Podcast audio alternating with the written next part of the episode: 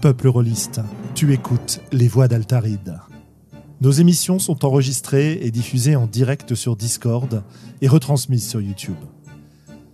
Tu peux venir participer à la discussion sur le chat, sur le serveur Discord, ou nous laisser des commentaires après les émissions.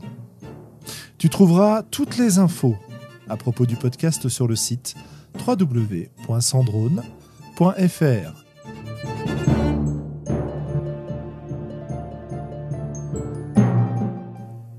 Bonne écoute.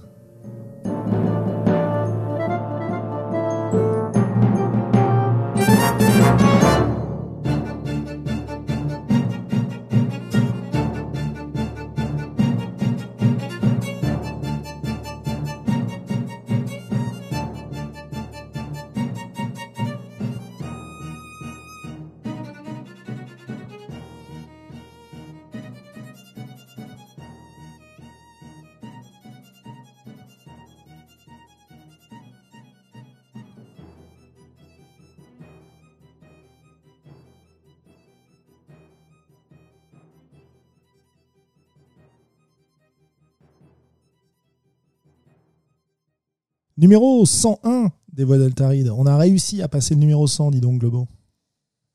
Ouais, bah, bravo. Je suis impressionné.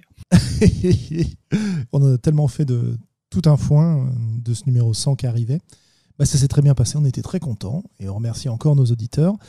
Et voilà, numéro 101. Et on va se faire un petit numéro 101 en forme de retour aux sources. C'est-à-dire qu'on va reprendre le thème de notre numéro 1. De quoi on avait parlé dans le numéro 1 Eh ben, On avait parlé du crowdfunding, du financement participatif, qui, il y a, mes aïeux, euh, un grand nombre d'années, hein, au moins 5 ans, euh, prenait déjà de l'essor, de, de l'espace, mais ne s'était pas encore imposé comme unique mode de financement ou quasi unique mode de financement des jeux de rôle aujourd'hui, en tout cas pour la plupart des éditeurs.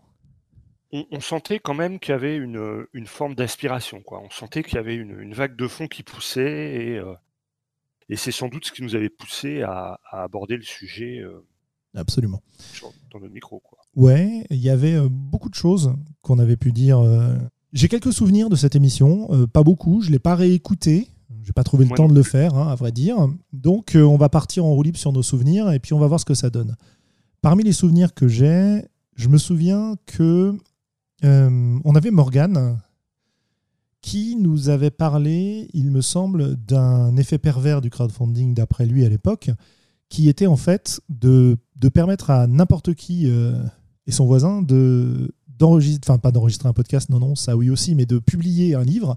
Il était pas, il parlait pas du milieu du jeu de rôle en particulier. Il parlait euh, en général et plus en littérature, et il disait. Euh, ça permet à n'importe qui de publier en tapant autour de lui sa famille, ses amis pour financer son projet. Euh, plutôt que soit de le financer comme un grand tout seul en auto-édition, euh, ce que Morgan a fait d'ailleurs, euh, soit de faire appel à un éditeur avec tout le processus de sélection qui s'y rapporte. On avait aussi évoqué le fait que le crowdfunding avait l'air de marcher très bien pour les projets nostalgiques et essentiellement les projets nostalgiques. À l'époque, on était, on était vraiment là-dessus. On avait une espèce de, de dichotomie entre un crowdfunding qui paraissait pas nécessaire autour de projets nostalgiques qui semblaient être un mode de publicité et d'appel de fonds pour des éditeurs. Et on avait aussi en parallèle l'espoir que euh, le mode de, financement permettrait à des auteurs plus indépendants, plus petits, euh, ou des éditeurs hein, plus petits, de, de, créer des projets intéressants en faisant appel au public, justement, et en prenant un peu moins de risques. Voilà les deux principaux souvenirs que j'ai de cette, euh, cette émission. Qu'est-ce que tu qu'est-ce que en penses, toi, euh, Globo? Tu avais des souvenirs aussi de, de, tout ça? Ouais, je me souviens plus quand c'est fait l'émission, mais je sais pas si le, le célèbre euh, crowdfunding de l'appel de Cthulhu 7e édition était déjà fait ou était en train de se faire. Est-ce qu'on en a parlé? Je sais plus, parce que là, je vois qu'il a été, il date de mars 2015. Ah non, alors a priori non, il n'était pas fait. C'est un peu après, d'accord. Mais euh, oui, moi je me souviens qu'on avait été un petit peu critique, qu'on on, savait pas trop si c'était une bonne idée, ces histoires de, crowdfunding. On était un petit peu euh, dubitatif.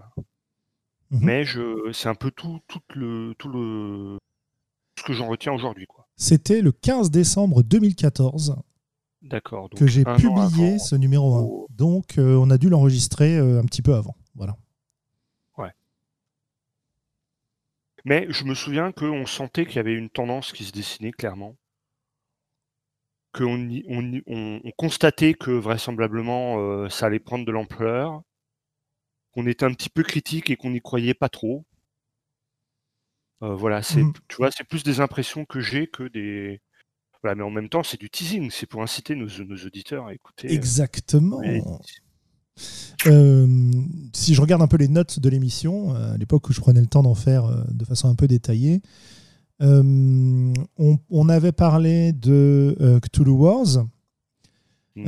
donc avec un Kickstarter pour la VF. On avait parlé de, du collectif Contes et Bricoles et la tournée des compteurs que Sophie euh, donc Conteuse qui était venue euh, d'ailleurs faire un épisode spécial et qui a participé de temps en temps avec nous euh, avait organisé. On avait parlé des chroniques d'Altarit parce que même si c'est aujourd'hui devenu une plateforme connue de tout le monde, bah, dans les chroniques d'Altarit d'autrefois, Benoît avait interviewé Michel, c'est quoi c'est Michel ou Michael, je sais plus, Goldman, qui, a, qui était le patron de Tipeee en fait. Un Tipeee à l'époque qui se lançait et aujourd'hui, bah, on voit la place que ce type de financement euh, a pris. Euh, nous, on n'en a pas au d'Altaride, et en tout cas, on ne compte pas en avoir pour le moment. Hein. Peut-être un jour, on ne sait pas, mais un financement euh, régulier. On retrouve dans le jeu de rôle, quoi. Ouais, c'est ça. Il y a un certain nombre d'auteurs qui, qui s'y sont mis, des missions qui s'y sont mises, etc., etc. Et puis, bah, tant que ça leur permet de faire des... un contenu plus intéressant, moi je dis tant mieux. Hein. Et puis voilà, on avait parlé de deux, trois autres choses. Et moi, je vois qu'on avait parlé aussi de Wraith 20e euh, euh, anniversaire que j'ai reçu euh, il n'y a pas si longtemps que ça, en fait. Hein. Finalement, hein avec, avec 4 ans de retard ou 5 ans de retard, je sais plus. Enfin voilà.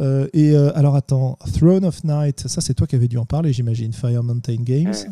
Ouais, Parce que bah, ça fait partie des, je sais pas si on y reviendra sur euh, les, crowdfunding qui ont fonctionné, ceux qui n'ont pas fonctionné, mais ça, c'est un exemple de euh, le mec s'est barré avec la caisse, quoi. Il, avait promis. Euh, ah, c'était ça.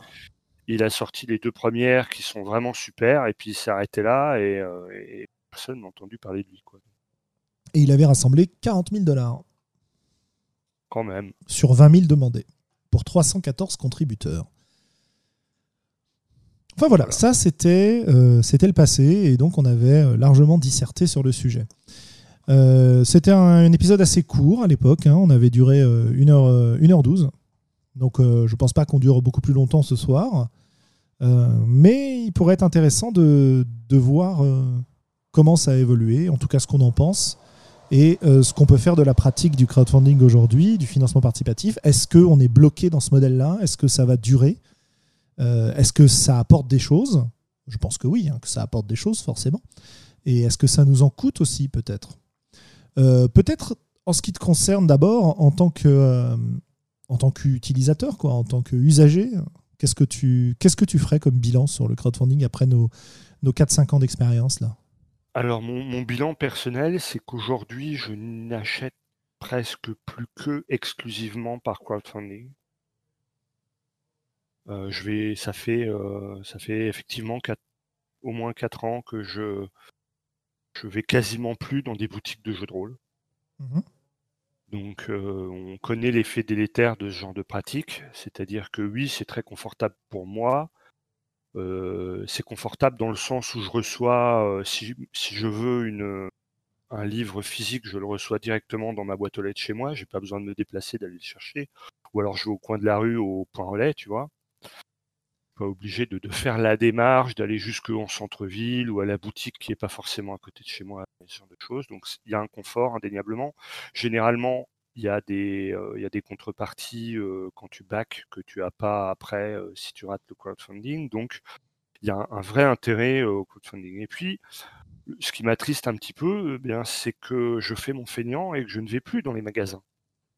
Et que du coup, ben, on avait, on avait sans doute, à l'occasion du premier numéro, parlé de notre attachement au magasin, de ce que ça voulait dire pour nos premières années de rôliste, des gens qu'on y avait croisés, qui nous avaient conseillé, et d'une certaine de, vie, un petit peu de communauté qui s'y était développée. Oui, et, et, du, de la profonde frustration qu'on peut ressentir parfois par rapport à des magasins dont on a l'impression qu'ils ont un peu abandonné. ah oui, du coup, enfin, j'allais dire leur mission, non, parce que les magasins n'ont jamais été investis d'une mission, hein, mais disons que, ont, que beaucoup d'entre eux ont un peu abandonné la mission que nous, on y voyait et que nous, on y projetait.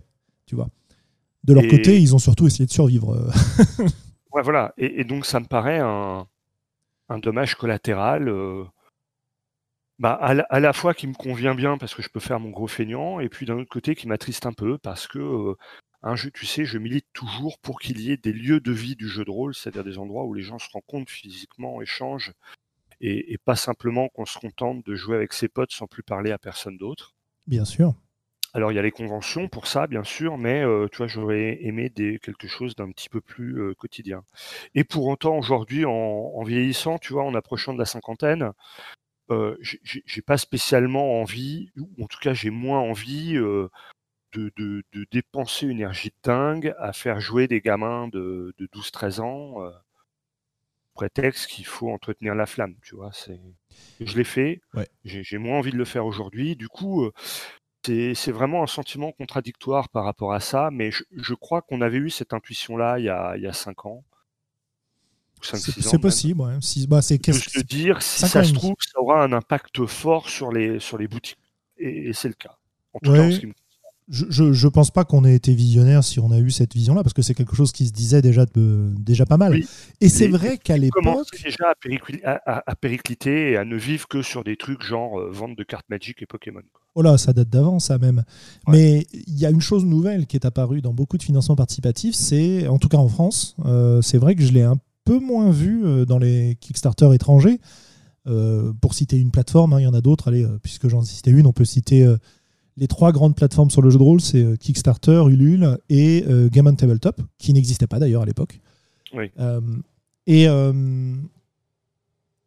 oui, ce qui est apparu, c'est les paliers boutiques en fait. C'est-à-dire des, paliers dans lesquels les boutiques peuvent commander sur le financement participatif dans des conditions qui leur sont favorables. en tout cas, plus favorables que, que, que, participer comme des simples euh, comment dire, financeur du projet, euh, parce que derrière, vu qu'il y a une. Pour qu'ils vivent, il faut bien qu'ils revendent les jeux auxquels ils participent. Du coup, ils peuvent pas acheter au prix euh, où c'est vendu dans le Kickstarter, sinon ils peuvent pas faire de marge. Quoi. Voilà. L'impact sur les boutiques, ouais. Alors moi, je. Je me désolais, je pense déjà à l'époque, de ce que je voyais dans les boutiques. C'est-à-dire que bah oui, dans notre jeunesse, on a eu l'habitude de boutiques où on pouvait passer des heures euh, à discuter, à parcourir des bouquins, à découvrir des jeux à chaque fois qu'on y allait, euh, euh, et, à être fasciné par ça, et, à en acheter aussi d'ailleurs, hein, parce qu'on passait pas du temps sans en acheter. Moi, j'avais quasiment tout mon argent de poche étant ado qui passait là-dedans, quoi. J'avais la chance d'en avoir. Et, et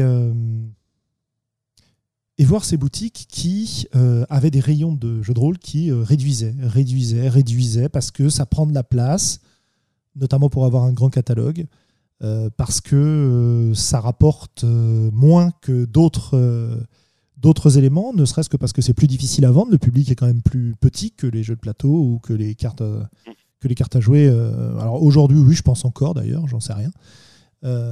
Et, donc voilà, et je, déplorais ça. Et je suis retourné dans les boutiques il n'y a pas très très longtemps, hein, euh, à Paris notamment, euh, et puis aussi euh, dans les autres villes que j'ai pu visiter au fur et à mesure de mes déplacements ces dernières années. et bah, le constat n'a pas changé. quoi. C'est-à-dire que il y a des boutiques qui font des efforts, et en fait, la plupart des boutiques où il y a du jeu de rôle, de ce que j'en ai discuté avec les gens qui y travaillent, Mhm. Bah, c'est un effort de leur part, de toute façon, parce que tu mobilises une partie de tes rayons pour quelque chose qui part peu, qui se renouvelle peu. Euh, et donc, du coup, euh, bah voilà, à part certaines boutiques qui marchent encore bien, notamment par correspondance, etc. etc. ce que j'allais dire. Voilà, le, constat de la boutique physique, pour moi, euh, il est un petit peu triste, quoi, par rapport à ce que j'ai connu, évidemment.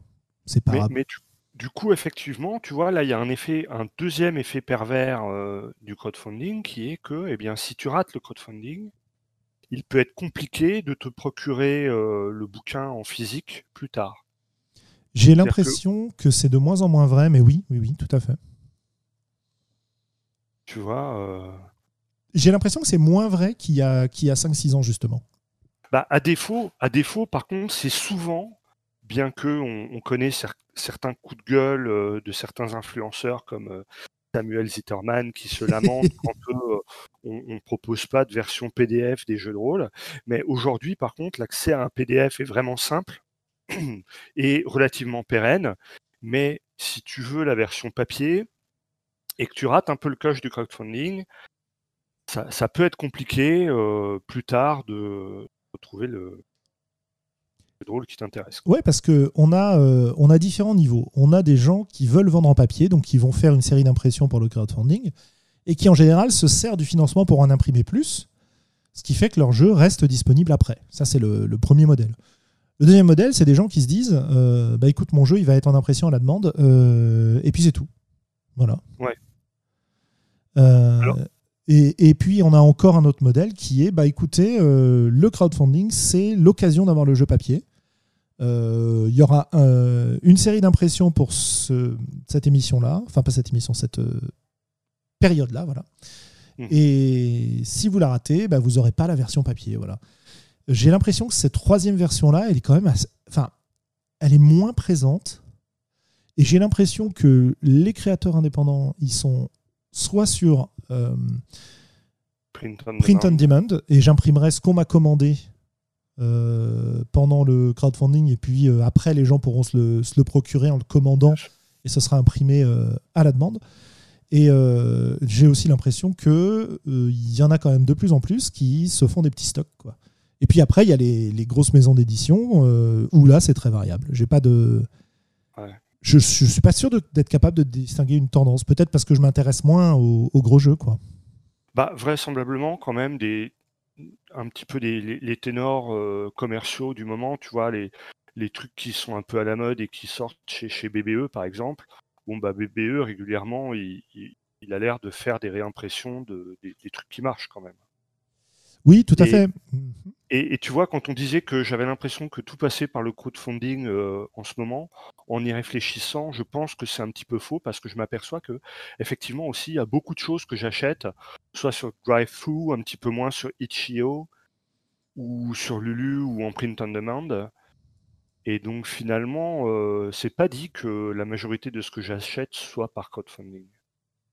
c'est sans doute du 50-50. Mmh Mais en tout cas, la, le troisième volet, le volet boutique, euh, il est, il est complètement sorti de ma vie. Quoi. En fait, euh, j'ai toujours été client plus des jeux d'import, des jeux US, anglais, etc., que des jeux français. À part certaines, euh, certaines marques, certaines gammes que j'ai suivies, notamment les jeux multisimes, je suivais ça avec assiduité, pardon, alors que Cthulhu pas du tout, tu vois. Et, et le fait est que euh, autrefois, dans les boutiques, j'avais les imports. Et donc, tu vois, je pouvais me récupérer. Euh, et alors, en fait, ce qui a déclenché ça, si euh, mon, attrait pour la VO, il a été déclenché quand j'étais au lycée, même si c'était un peu plus dur pour moi. C'est ce qui m'a permis d'apprendre l'anglais d'ailleurs. il était déclenché par le fait que bah, les imports non traduits étaient moins chers que les versions traduites qui a été vrai pendant très longtemps. Ce qui a hein. été vrai pendant très longtemps, et, c'est un, enfin, euh, frais de port euh, exclu, c'est un petit peu logique parce que bah, il y a un travail de traduction, euh, et notamment en France, on a une, tradition de faire des traductions augmentées, quoi. Ouais, et puis il y a, une, échelle, une échelle de marché qui est pas la même, quoi. Tu vois, la, quantité de bouquins produits est pas la même sur le marché anglophone que sur le marché francophone, et du coup, il, y a aussi des, un peu des économies d'échelle qui se font. Oui, bien sûr. Et euh, bah, je me souviens notamment, euh, il y a une époque où, alors ça va nous remonter loin, mais euh, tu vois les manuels complets du guerrier, ADD2, etc. Là. il y a une époque, j'en achetais quasiment, enfin j'essayais d'en acheter à peu près un par mois, un tous les deux mois. Je pouvais guère faire plus, mais c'était déjà pas mal. Et bah, j'en ai acheté quelques-uns en, français, mais comme je voyais que ça me coûtait quand même nettement plus cher et que si j'achetais la version anglaise, je pouvais éviter de, de truarder mes parents en n'achetant pas la carte orange, euh, tu vois, et en allant euh, soit à pied, soit avec un seul ticket de bus par jour. Euh, au lycée. bah finalement, je me suis dit que la version anglaise était plus, plus facile. Et donc, pour finir sur cette histoire-là, ces versions d'import, c'est devenu beaucoup plus difficile de les avoir. C'est-à-dire que là, j'ai participé euh, à un financement et j'ai pris une version papier d'un jeu. Je crois que c'est plus qu'un plus qu'un jeu, je crois que c'est une aide de jeu, euh, c'est des cartes en fait essentiellement. Et euh, bah, je voulais les avoir en version physique parce que ça me plaisait bien. Et puis après, quand j'ai vu les frais de port et que les frais de port me coûtaient quasiment le prix que j'avais mis dans le financement participatif, euh, bah voilà, la plupart du temps, je, n'achète plus euh, les versions anglaises importées en France parce que déjà en boutique c'est plus difficile à trouver, hein, et euh, parce que c'est pas intéressant pour eux, parce que les, les, frais de port sont complètement dingues. Et c'est pas forcément plus mal. Hein, je suis pas en train de dire que c'est un scandale ou quoi que ce soit. C'est juste que c'est compliqué, quoi. Donc j'achète les versions PDF et ma consommation de jeux de rôle, elle est vraiment maintenant 95% PDF, quoi à tel point que quand j'ai reçu le, euh, le bouquin de Heart, de City Beneath, euh, de ouais, Grant Costello, etc., j'étais surpris parce que je me souvenais même pas de l'avoir pris en version papier. Et du coup, bah, là, il est dans la bibliothèque, je suis content de l'avoir, mais honnêtement, euh, mmh. c'est plus par soutien pour l'auteur, parce que j'aime bien, mais je suis même pas sûr que je vais me servir de cette version papier. quoi. Alors, moi, j'aime bien avoir des versions papier, donc j'ai tendance à tenter le coup. Et c'est un petit peu la roulette, quoi. Des fois, tu as des, frais de port qui sont prohibitifs, et des fois, euh, les mecs ont prévu le coup et ils arrivent à cantonner ça à, des prix euh, vaguement raisonnables, quoi. Mais c'est la roulette, tu peux pas, tu sais pas trop au moment où tu. Euh, je pense que eux non plus d'ailleurs, ce que, ce que ça va te coûter à l'arrivée, quoi. Ouais. Et, du coup, que, faire quoi?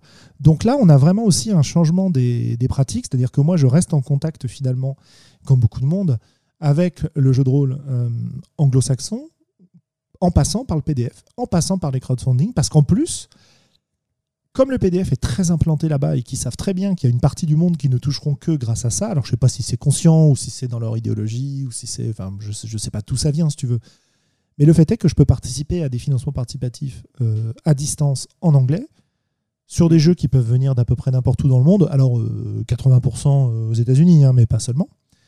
Euh, grâce à ce mode de financement-là, parce que le financement participatif ayant un rôle aujourd'hui de communication et de publicité très important, ça me permet d'être au courant de l'existence de ces jeux, Là où autrefois, j'étais au courant de la sortie des jeux ou de l'existence des jeux, d'abord en me déplaçant dans la boutique et en allant regarder le nouveau rayon, quoi. Le nouveau rayon de, euh, de ce qui était arrivé cette semaine. Et j'y allais toutes les semaines. Et puis en achetant les, magazines où tu avais les critiques, euh, Casus Pelli et autres Chroniques d'Outre-Monde, et j'en passe. Ouais, mais finalement, j'étais plus informé en boutique que sur les casus, parce que les casus, ah c'était euh, bah, tous les deux mois.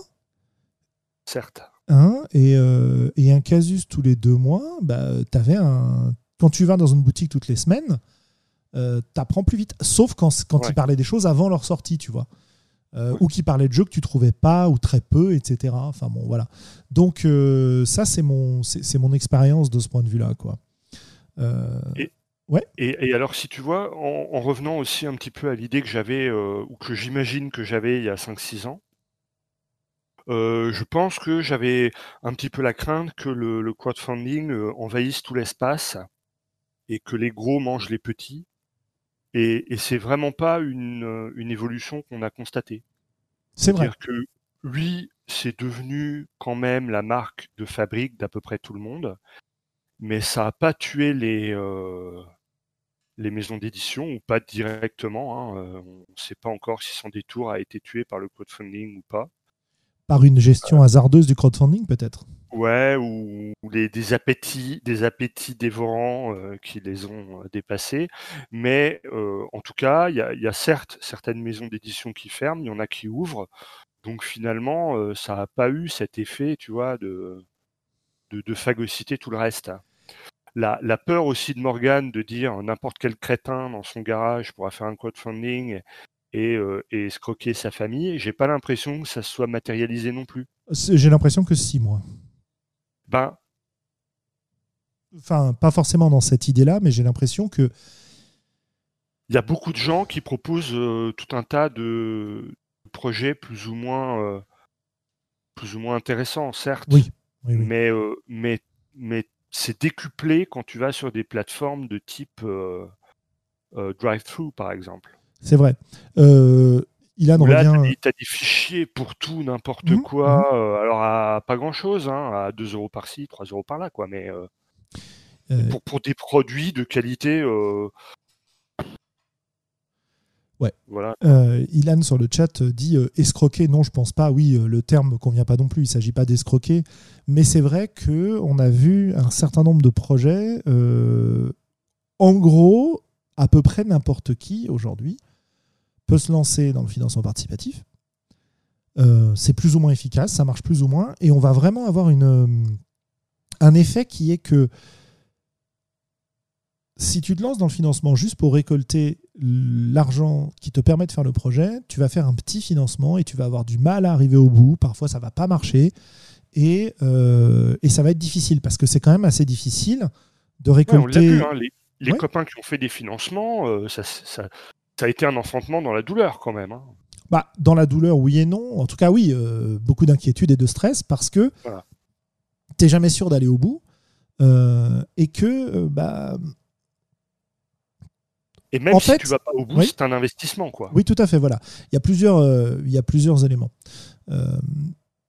Si j'essaie d'organiser un peu mes idées. D'abord, effectivement, il y a une pratique des, des gens qui peuvent avancer de l'argent pour leur euh, crowdfunding, qu'ils appartiennent à des éditeurs ou pas, en fait, ça n'a pas d'importance. C'est est-ce que tu as une mise de fonds de départ importante? Si tu as une mise de fonds de départ importante, tu vas faire jouer à mort le, le côté pub, en fait, du Mhm. crowdfunding et tu vas abaisser les seuils pour que le projet soit produit de manière à pouvoir jouer sur le fait de euh, regarder, euh, on a financé ça en 5 minutes, euh, regardez, on en est au 75e palier, etc. Et il y en a, il y a beaucoup de, beaucoup de gens qui jouent là-dessus en mettant des paliers artificiellement bas, en mettant des, des financements avec des sommes qui sont très basses et qui ne permettent pas de couvrir en fait le- l'ensemble du financement, tu vois. Mhm. Puis à l'opposé, En, en espérant que ça s'emballe et que euh, finalement, Voilà. ils dépassent leurs, leurs espérances. Ouais, ouais, ouais. Après, tu as euh, des gens qui, euh, bonne remarque de Christophe, faudrait presque faire un, un financement participatif quand le produit est presque prêt. Ouais, tout à fait. Ça, on va, on va probablement en parler aussi. Ouais.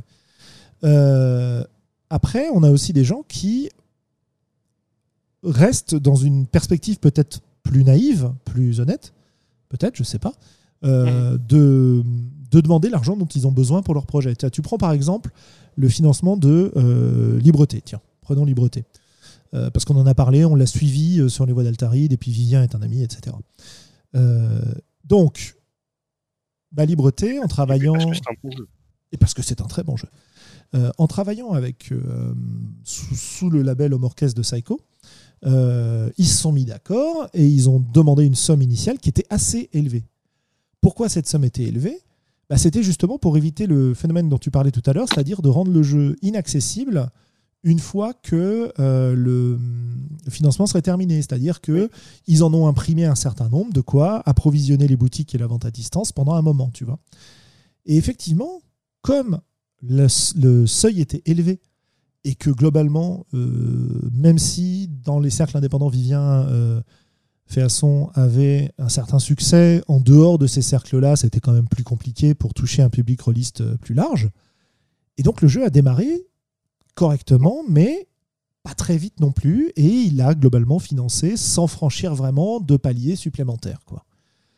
Euh, et comme tu disais, ça a été un enfantement un peu dans la douleur, c'est-à-dire que bon, euh, ça- on, on ça a avait de l'espoir, mais ça n'a pas, été- pas facile. Voilà. Euh, et du coup, il se retrouve avec la somme suffisante pour assurer l'avenir du jeu, euh, avoir un public. Et puis d'ailleurs, le jeu a bien marché, il continue à se vendre, il a fait son succès. Maintenant, c'est quand même une référence assez, assez forte, etc.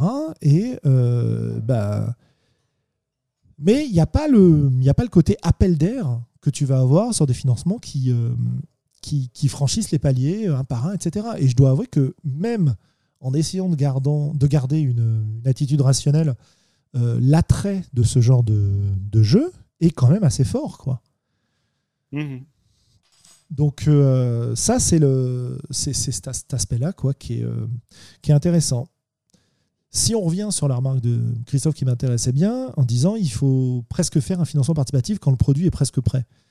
Bah, effectivement, parce que quand tu fais un financement, en fait, tu vas récolter une somme d'argent fixe et euh, bah, il faut que tu sois capable de tout payer avec. C'est-à-dire euh, les impôts, euh, l'impression, la conception, etc. Donc si tu as déjà ta conception qui est majoritairement faite, c'est pas mal. Parce que le risque sinon, c'est évidemment de t'embourber dans ce système-là, de te retrouver avec des retards complètement dingues qui te décrédibilisent pour un certain nombre de gens et de quasiment pas sortir ton projet, quoi, au final.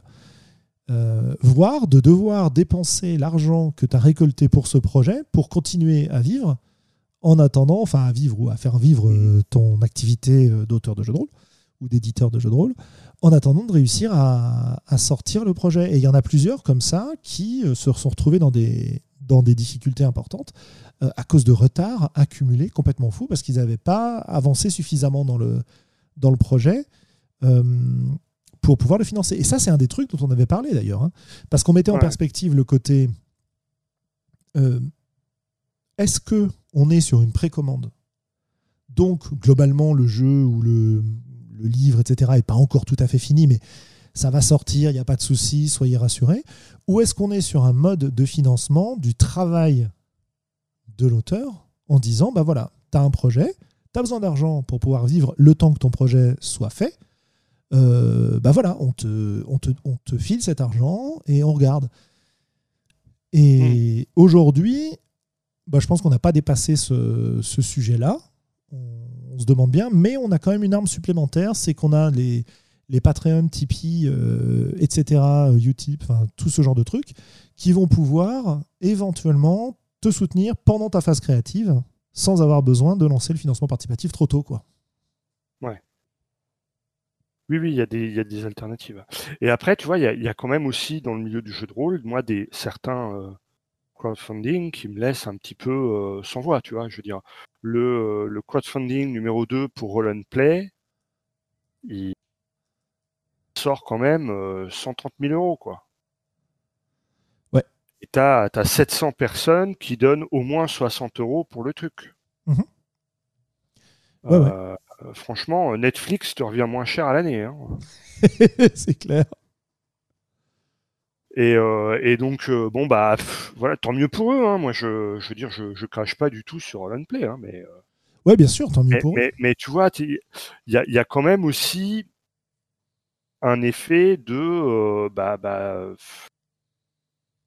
effet youtubeur quoi et influenceur. C'est-à-dire que si tu as déjà une ah grosse bah, base que tu es connu que tu arrives à entretenir régulièrement une hype c'est quand même plus simple que euh, hein, quand on voit euh, Vivien et la qualité du jeu qu'il a produit et, euh, et bon ça s'est fait quoi mais c'était pas simple hein, et puis je dis pas qu'à Play ils travaillent pas hein, je pense qu'ils s'investissent et qu'ils font un, un, travail tout à fait honorable sur leur créneau quoi mais, mmh euh, mais je me dis, merde, tu, tu, vois, par rapport au pognon qu'il y a dans le jeu de rôle, c'est important quand même, tu vois, d'arriver à, à, sortir 130 000 euros. Et finalement, enfin bon, bref, les gens ils repartent pas avec un jeu non plus, quoi. Hein, tu vois. Ouais, mais ça, c'est on est, on est à mon avis dans la production d'un spectacle et d'une série, quoi. C'est autre chose. Hein. Euh, tu prends euh, Noobs qui avait eu aussi pour financer leur film des, des, des, un financement très très important il y a ça, je suis persuadé que dans les gens qui participent, il y a un certain nombre de gens qui ne jouent pas au jeu de rôle en fait. Euh, ouais, peut-être. Qui, qui, aiment regarder ce qui se passe, euh, qui aiment soutenir, euh, etc.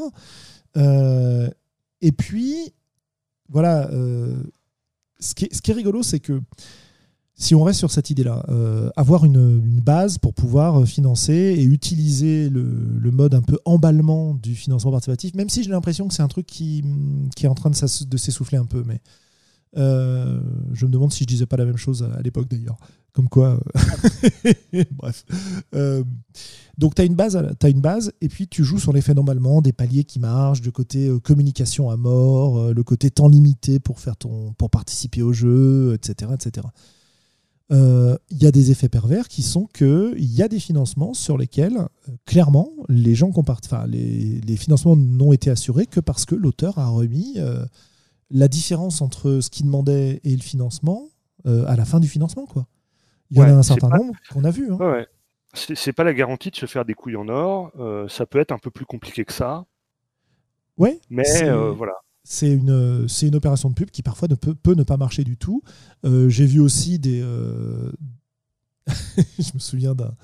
je me souviens plus ce que c'était exactement, mais d'un financement qui débarque avec euh, quantité de, de followers sur les réseaux sociaux, les machins et tout le truc dont, dont on n'avait jamais entendu parler, qui, se, qui se présente. Le jour où il est lancé, il y a déjà une bonne mise de départ euh, pour atteindre le palier et tout. Et en fait, tu te rends compte quand tu suis le truc que la mise de départ, elle a été mise par les gens qui organisent, que euh, les, followers sur les réseaux sociaux, ils ont été achetés. Hein, c'est pas des vrais. Et donc, toute une stratégie euh, publicitaire qui a été mise en place et qui a coûté probablement de l'argent et de l'énergie aux gens qui ont fait ça. et je crois pas que c'est marché au final, quoi. Donc ça, c'est le, côté un peu échec. Ouais, bah ouais. Hein. Et puis, et puis pratique un peu louche, quoi. Euh, sans, être de l'escroquerie, si tu veux, parce que ça fait partie du, euh, du, jeu marketing, du jeu médiatique, etc. Bon, voilà. Euh, à l'opposé, tu as aussi parfois des, des financements qui rencontrent un succès auquel tu t'attends pas. ou alors, qui, qui rencontrent. Enfin, il y a des financements qui ont eu beaucoup de succès, et quand je regarde, je ne comprends pas, quoi. Tu vois, je, je, je intellectuellement, j'arrive pas à comprendre pourquoi tel projet a vachement bien marché alors que tel autre n'a pas marché. Même si... Ou même si tu comprends, tu vois, il y a, y a, Mathieu B qui nous parlait de Wonder Home. Ouais, euh, bah, bah c'est sans doute un très bon jeu, mais comme il dit, quoi, c'est un truc obscur et indépendant. Eh ben, pas tant que euh, ça. Ah ouais, pas tant que ça. Bah, pas tant que ça, parce qu'en fait, quand tu regardes Wonder Home, euh, Wonder Home, c'est, il a tous les ingrédients pour marcher en fait. Tu as une, une identité graphique assez folle, beaucoup mhm. d'illustrations, et tu as clairement un investissement de base qui est important. Alors évidemment, c'est pas la garantie du résultat, hein. euh, et c'est surprenant qu'il en ait fait autant, si tu veux. Ça, c'est c'est complètement dingue qu'il en ait fait autant. Ça, je suis parfaitement d'accord. 000, euh, tu fais euh, waouh quand même. Hein. Voilà, et, et, comme dit Mathieu B, justement, il y a eu un travail de dingue de l'équipe. Euh, voilà, la chance, le marketing, etc., euh, etc. C'est, euh, ça fait partie. Et donc, on est vraiment dans un, comment dire, une évolution du système euh, qui est intéressante parce que comme c'est un système de financement qui s'est vraiment imposé maintenant, honnêtement, c'est une option à chaque fois que tu veux sortir un jeu et c'est une option qui est exploitée par plein de monde et puis tu es presque obligé de le tu es presque obligé de l'exploiter parce que se priver de, du battage et de la pub que ça peut générer, euh, c'est difficile, quoi, honnêtement, pour beaucoup de, beaucoup de jeux. Quoi. Et donc, euh, que, que, faire, que faire face à ça quoi?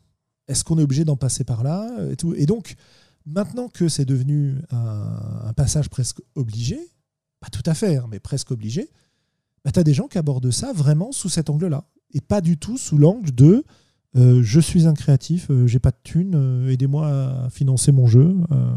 ouais, bah ça, ça on sentait dès le départ que, que ça allait pas être une option qui allait rester longtemps. Quoi. Le, côté je travaille dans mon garage, aidez-moi et vous allez voir, ce sera cool. Hein, on, sentait vite que ça allait, on, partait pas sur cette voie-là quand même. Ouais, et je sais pas si c'est si je me suis assagi ou pas, mais ça m'agaçait beaucoup plus de voir que des éditeurs qui à mes yeux, n'en avait pas besoin, utiliser ce biais-là pour sortir des jeux. quoi. Alors que maintenant, ça paraît normal. Enfin, on, s'y est fait et on comprend que les éditeurs euh, utilisent aussi. Euh, mais c'est vrai qu'à l'époque, moi, ça m'agaçait aussi. Je me disais, putain, mais le, boulot d'un éditeur, justement, c'est d'avancer le pognon pour permettre aux créateurs de créer et puis de, de faire tout le back-office derrière, etc. etc. Et euh, si à la limite, on peut s'en remettre au Kickstarter, eh bien, la, la nécessité de l'éditeur, on peut se poser la question. Quoi. Oui, alors qu'en fait, on se rend compte que finalement, l'éditeur, son rôle, de ce point de vue-là, a bougé. Oui. maintenant, l'éditeur est chargé de gérer toute cette communication via le mm-hmm. Kickstarter, via le machin, de discuter beaucoup plus avec les usagers que ce qu'il ne le faisait autrefois. C'est-à-dire que normalement, quand tu avais un jeu qui sortait, pour parler à l'éditeur du jeu, bah, il fallait te déplacer, il fallait envoyer, euh, enfin, avoir les numéros de téléphone ou euh, les contacter directement ou, ou, aller les voir en convention, ce qui existe toujours. Alors qu'aujourd'hui, finalement, euh, dès qu'il y a un truc qui plaît pas aux gens ou un truc qui plaît aux gens, bah, tu as une communication avec l'éditeur qui se fait autour du Kickstarter. Quoi. Et ça prend beaucoup de temps et, ça, et c'est du boulot. Ouais. Et du coup, euh, bah, il y a des gens qui vendent leurs services comme gestionnaires de, de financement.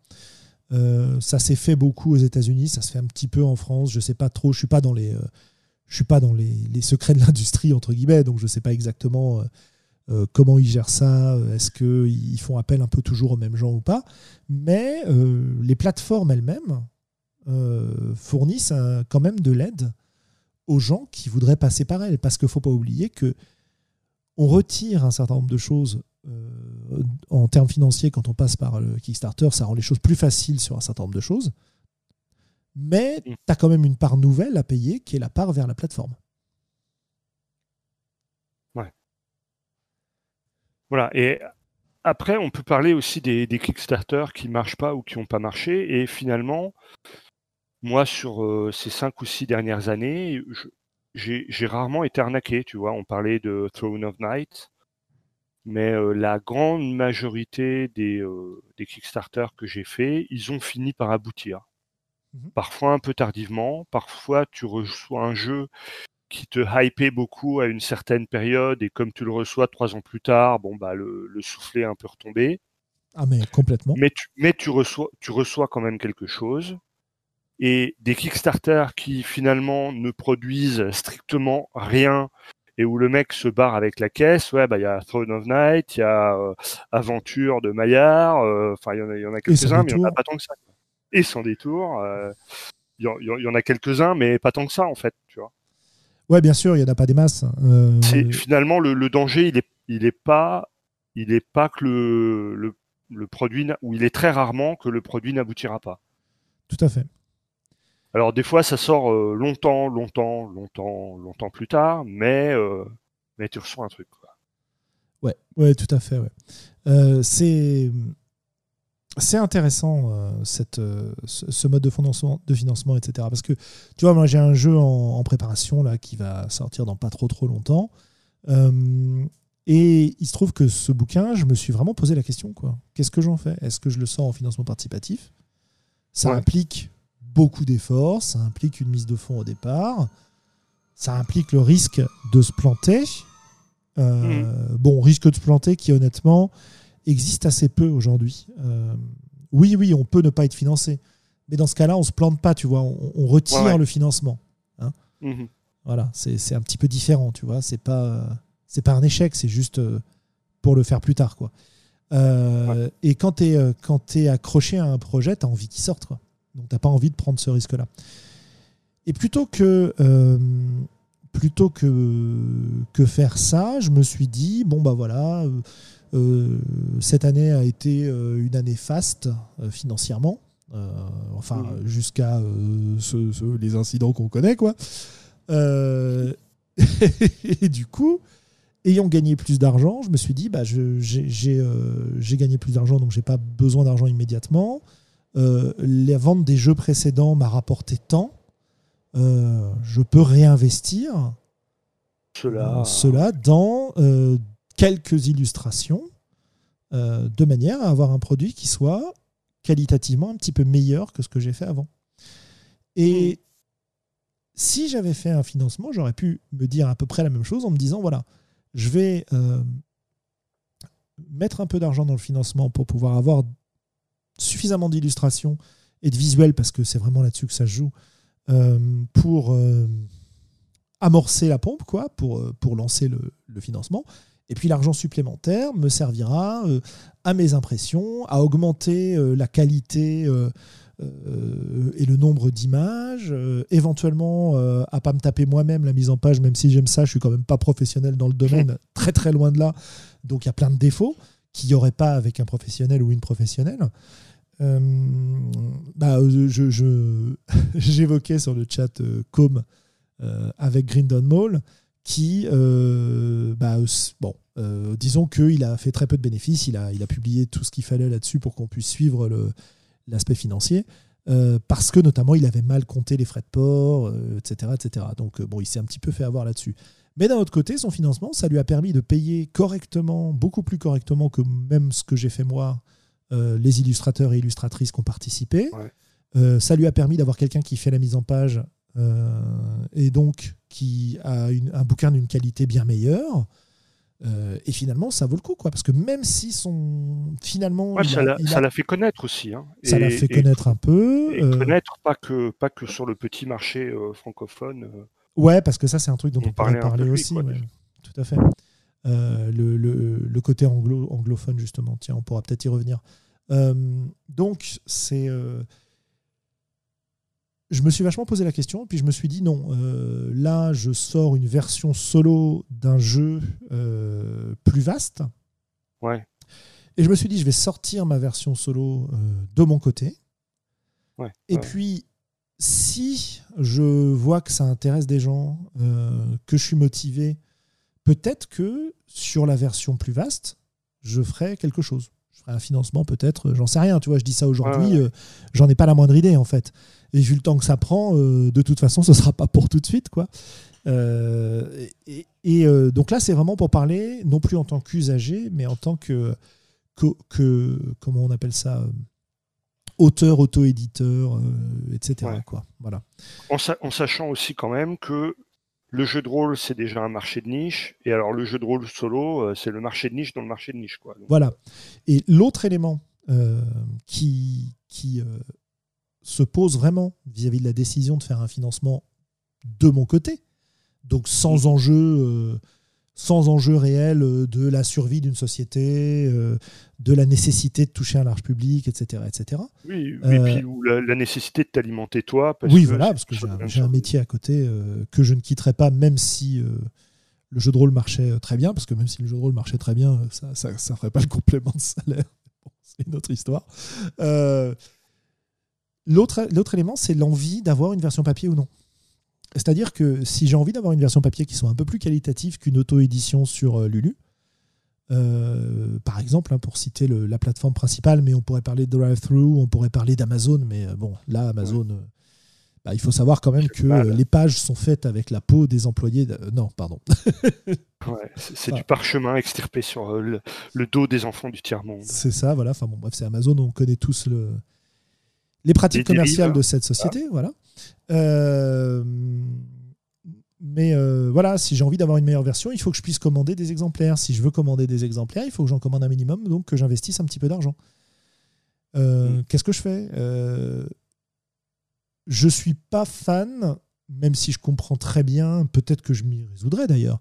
Je suis pas fan du, de la version du financement dans laquelle euh, on te propose une version print on demand euh, du jeu si tu le veux en version papier. Tu vois, c'est ce que fait euh, Alors moi, je, j'ai, suivi, j'ai financé Dominion, d'autres trucs, etc. chez Calron. Mais parce que ce qui m'intéressait, c'était la version PDF, quoi. Tu vois Ouais. Euh, la version papier m'intéressait moins, donc euh, voilà, je, suis quand même le truc, mais je suis pas, je suis pas fan. Plus, plus de dire, plus que dire, je ne suis pas fan de ces financements. Je devrais dire, je suis pas fan de ces paliers personnellement, tu vois. C'est, ça m'attire pas. Mais euh, du coup, que faire? Que faire face à ça, quoi? Oui, parce que finalement, à partir du moment où tu décides de sortir de toute façon ton jeu en print on demand, la la question du crowdfunding, elle se résume juste en fait à te faire de la pub et euh, t'assurer un support marketing. Quoi. Ouais, et c'est très légitime de le faire. Hein. Euh, je, je, critique pas cet aspect-là, je, je suis pas client, quoi, c'est tout. Mais pour. Euh, en fait, j'ai l'impression que pour se lancer dans un financement participatif, faut avoir un petit, euh, un petit grain d'audace et de folie. quoi. C'est-à-dire que déjà, faut te, faut te jeter à l'eau. Hein, c'est-à-dire euh, mettre ton projet euh, comme ça en se disant ça se trouve, ça marchera pas. Bon. Mhm. Ok, donc ça déjà, c'est pour moi, c'est pas facile du tout. je pense que c'est pas facile pour grand monde, mais en tout cas, voilà. Et, et puis, ça va demander un boulot de dingue. C'est ça aussi, que tous les gens qui ont participé à ces choses-là disent euh, mm. je, leur ferai, je leur ferai sûrement, mais pas tout de suite. Alors, euh, notre ami Pilule Rouge nous fait une remarque intéressante dans le chat. Il ah dit, oui, pas euh, vu Moi, le, prix de ton demande, ça m'intéresse parce que ça me fait des frais de port raisonnables. Et ça rejoint ce ah, mais carrément. lui, il a, il a l'effet inverse. Il aimerait bien avoir des jeux en français, mais il est outre-Atlantique et du coup il a des frais de port de dingue dans le sens euh, euh, France Canada et, nous c'est l'inverse quoi on a des frais de dingue quand on fait dans le sens États-Unis France en, VO ouais, ouais tout à fait effectivement la print on demand permet ça quoi Ouais, ouais, tout à fait. C'est, c'est, l'aspect positif auquel je pensais pas. Et absolument, Christophe, tu as tout à fait raison. Et, et, si je change un je petit peu. Je me vois pas faire ça, en fait, c'est tout. Je pense que c'est ça. Mais ouais, ouais, continue.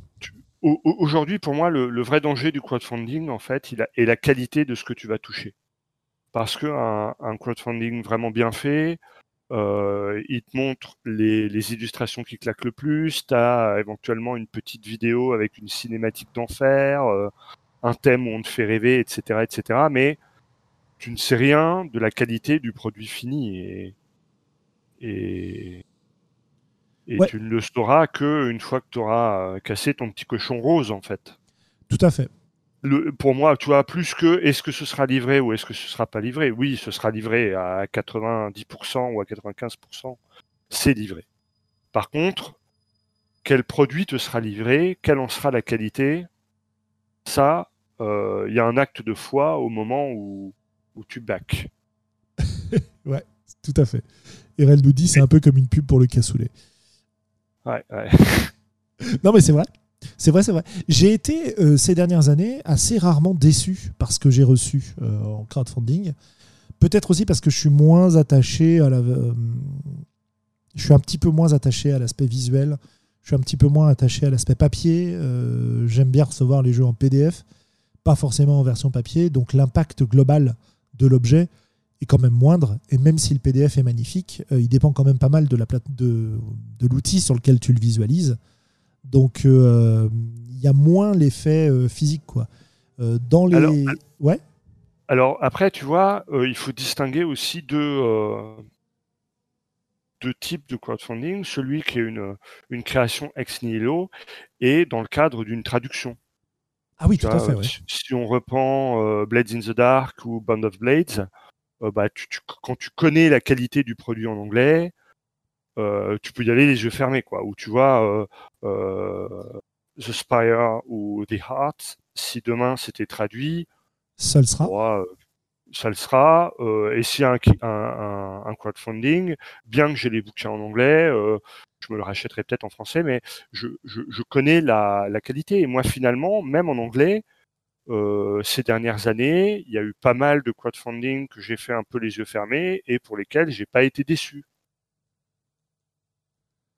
Mais, euh, mais euh, voilà, il y a aussi des fois où tu te dis ah ouais tout ça pour ça, bon d'accord. Mais il y a, quelques belles surprises quand même. Voilà, je, t'avais coupé. non, non, mais très bien, très bien. De toute façon, on discute, hein, on rebondit à ce qu'on mmh. nous dit dans le, dans le chat, etc.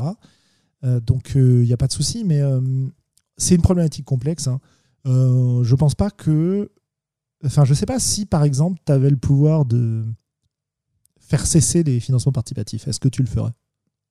Je vois pas l'intérêt. Je vois pas pourquoi je le ferais, quoi. Moi non plus. Parce que, tu vois, Ilan, Ilan nous fait une autre remarque. Il nous dit Ouais, tu as, la, joie des coquilles, de l'écriture pour AV, de l'ergonomie naze, des traductions en carton.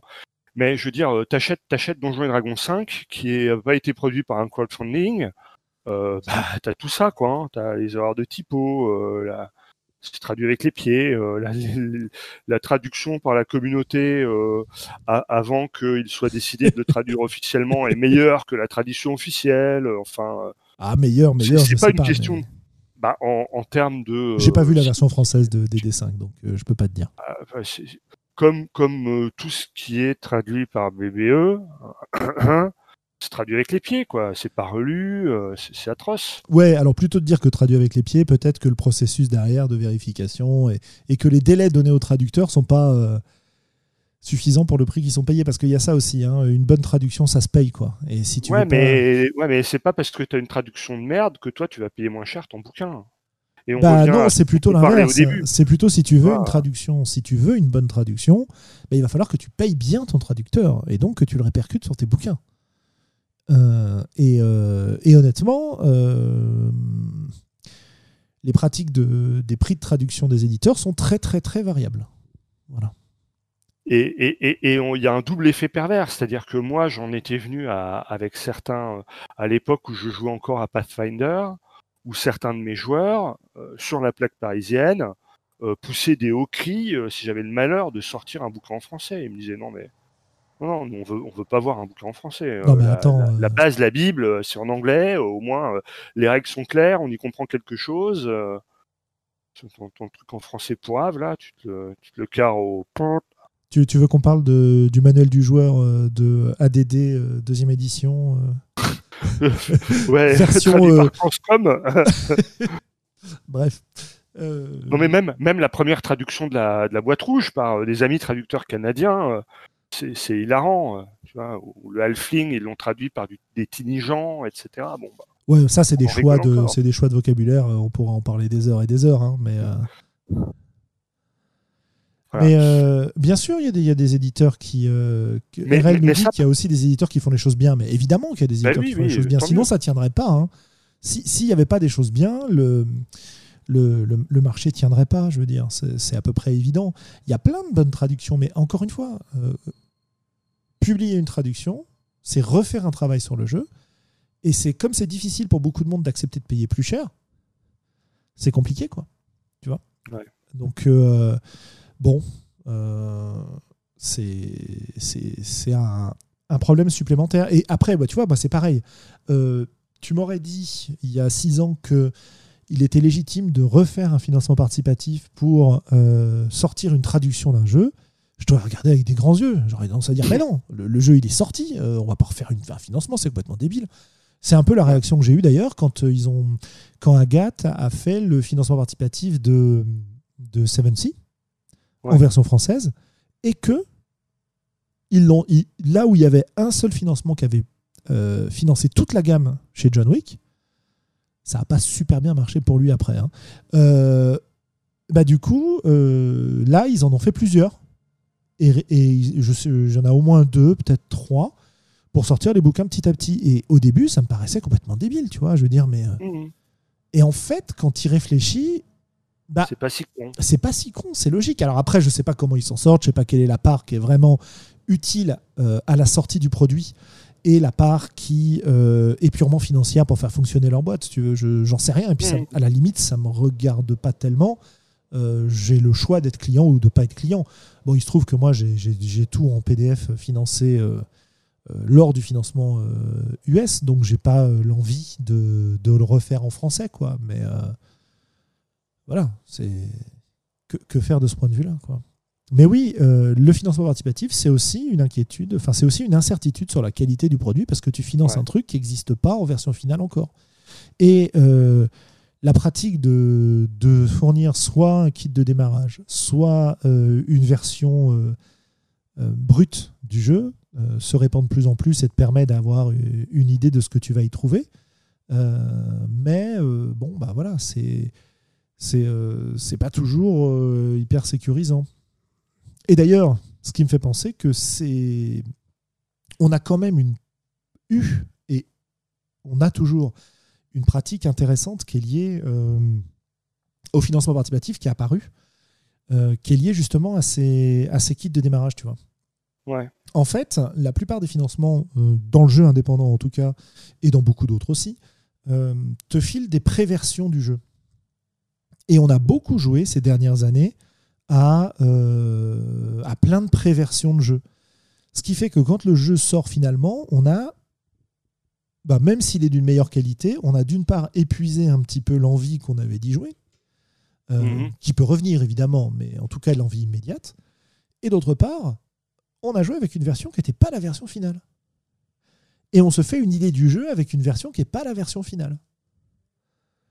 Et- Mais euh, ça, rejoint aussi les pratiques du jeu vidéo, tu vois, où Ah oui, euh, tu payes ouais. pour accéder à des bêtas, euh, Complètement En fait, buggé. tu- euh, voilà, tu payes pour jouer à des jeux pas finis et, et qui deviendront bien deux ans plus tard quand ils, quand ils l'auront vraiment terminé, quoi. Bah ouais, c'est ça. Comme Pathfinder Kingmaker, sur lequel je m'éclate en ce moment. Voilà. Ouais, et, et alors que quand il est sorti, il n'était pas terrible hein, ou, euh, Euh, je sais pas, je l'ai pas acheté quand il est sorti. Ouais. Donc, euh, mais c'était aussi le, le résultat d'un financement participatif. mhm. Non, mais là, ils ont rajouté, des, ils ont rajouté une classe de perso. C'est pour ça que tu vois, je refais des persos, tout ça, je m'amuse bien. Oui, Bref. euh, chacun, chacun ses, voilà, ses plaisirs honteux. Oh, bah, c'est pas honteux. C'est pas honteux, c'est pas honteux. Euh, donc, euh, bon, bah voilà un peu le, le tour euh, de, de ce qu'on pourrait faire. Qu'est-ce que tu. Qu'est-ce que tu changerais, toi, euh, sur les financements? Qu'est-ce que tu aimerais y voir, en fait, comme bonne pratique? Il y a, euh, il y a Gerhard qui nous avait fait une, euh, tout un document sur les bonnes pratiques de financement participatif. Faudrait que je retrouve le lien. Euh, Qu'est-ce que tu mettrais comme bonne pratique de financement, toi, qui existe déjà ou que tu aimerais voir apparaître? Ce que j'avais beaucoup aimé, c'est euh, les, actual plays sur euh, Bluebird's Bride. Où euh, elles, ont, elles ont commencé à faire des actual plays sur des, sur des podcasts américains où ça se fait, avant, le, avant que le, qu'elles, qu'elles mettent en, en, en full lancement leur, euh, leur jeu. Et ça m'avait vraiment donné envie de, de, de backer, quoi. Mhm. Tu vois, euh, parce que j'ai moins le sentiment qu'on vend du rêve. Je vois ce que le jeu donne, je vois comment le jeu tourne, etc. Maintenant, je peux comprendre que sur du jeu traduit, traditionnel, hein, euh, définition Thomas Munier, euh, c'est-à-dire un MJ, un scénar, des compétences, Mhm. euh, ce soit peut-être euh, plus compliqué ou plus spoilant de le faire. Mais euh, moi, c'est vraiment une, quelque chose que j'avais apprécié, c'est-à-dire j'avais écouté deux, trois, deux, trois actual plays différents sur des podcasts différents. Et, et bon Dieu, après, je m'étais dit, ouais, il faut vraiment que j'achète ce jeu, quoi. J'ai l'impression que ça se fait quand même de plus en plus. hein. Oh. Ouais, mais pas sur, pas sur des, des trucs de un peu de ténor, tu vois. Oui, c'est ça. Ouais. La, la différence peut-être, hein, c'est que ça se fait beau. Maintenant, les... j'ai l'impression qu'il y a beaucoup d'éditeurs qui euh, ont décidé d'assumer ça en interne, peut-être pour contrôler mieux le- l'affaire, j'en sais rien. Euh, et que, ben voilà, il y, a- il y a beaucoup de jeux qui euh, sortent avec leur partie qui va être organisée. Quand BBE sort un nouveau jeu, ben, ils font un actual play avec sur leur, sur leur plateau, quoi. Ouais, Euh, ouais. et euh, et d'autres le font. Euh, Mais peut- tu vois, par exemple, que, ouais. je vais reprendre un exemple. Quand BBE a décidé de sortir la traduction de Pathfinder 2, ils ont fait euh, des actual plays. Bon, bah, ça te donne pas vraiment envie d'acheter Pathfinder 2, quoi. Ouais, bah ils ont pas le, ils ont pas le, le- le one shot podcast, ils ont pas She's the Super Geek, euh, Voilà, voilà, etc., ça. etc.. Et, et en même temps, je pense que le, le jeu, euh, le jeu se, prête pas à, enfin, donne pas quelque chose Uh-huh. de, de, de super génial en actual play, tu vois. Et Super génial point et particulièrement en actual play. d'accord. Cela dit, en France, on a des gens qui sont capables maintenant de faire ce genre de choses. hein. Pour citer euh, ceux avec qui j'ai joué et que je connais, euh, bah, tu as Samuel Zitterman euh, qui fait quand même des belles choses sur sa chaîne. Bien sûr. Euh, tu as euh, Volsung qui euh, Oui. nous fait toujours des super actual play. Euh, Puis tu en as plein d'autres. Là, j'en cite deux parce que c'est les deux premiers qui me viennent en tête. Euh, je suis bien désolé pour les autres qui ne me viennent pas en tête immédiatement, mais euh, il y a une communauté aujourd'hui. bah, il suffit d'aller suivre le, le tag Magnétorolist hein, euh, et le serveur Discord Magnétorolist pour voir la, la pléthore de, de parties qui ont lieu dans tous les goûts, sur tous les jeux, tous les types de jeux aujourd'hui. Donc, euh, c'est Mm. pas ce qui manque, quoi. Je pense que euh, effectivement, euh, on pourrait. Enfin, c'est vrai que ça s'est pas tellement répandu ce qu'on a vu aux États-Unis euh, dans les podcasts qu'on écoute là-bas, c'est-à-dire de voir les gens qui font la tournée des podcasts. Quoi. Ouais. Bon, après. Et, la tournée des podcasts et qui propose des, parties vraiment de qualité à chaque fois, tu vois. Ouais, bien sûr. Ouais, ouais. C'est dommage Avec des gens différents, etc. Bon, bref. Et donc, moi, ça, ça tu vois, c'est une, pratique que je trouverais euh, un peu vertueuse euh, si, si je, dans le cadre d'un crowdfunding, quoi. Ah bah carrément, ouais. C'est intéressant, ouais, comme, euh, comme idée. c'est pas c'est pas ce que j'avais en tête comme type de pratique, mais oui, organiser des démonstrations de qualité du jeu pour te rendre compte là où tu peux pas te rendre compte en touchant le bouquin euh, c'est vrai qu'en fait, les jeux sont souvent prêts à jouer, même s'ils ne sont pas rédigés. Voilà. Voilà, moi je vois. Ou, euh, alors, ou alors c'est qu'il ne faut pas encore faire le crowdfunding, quoi.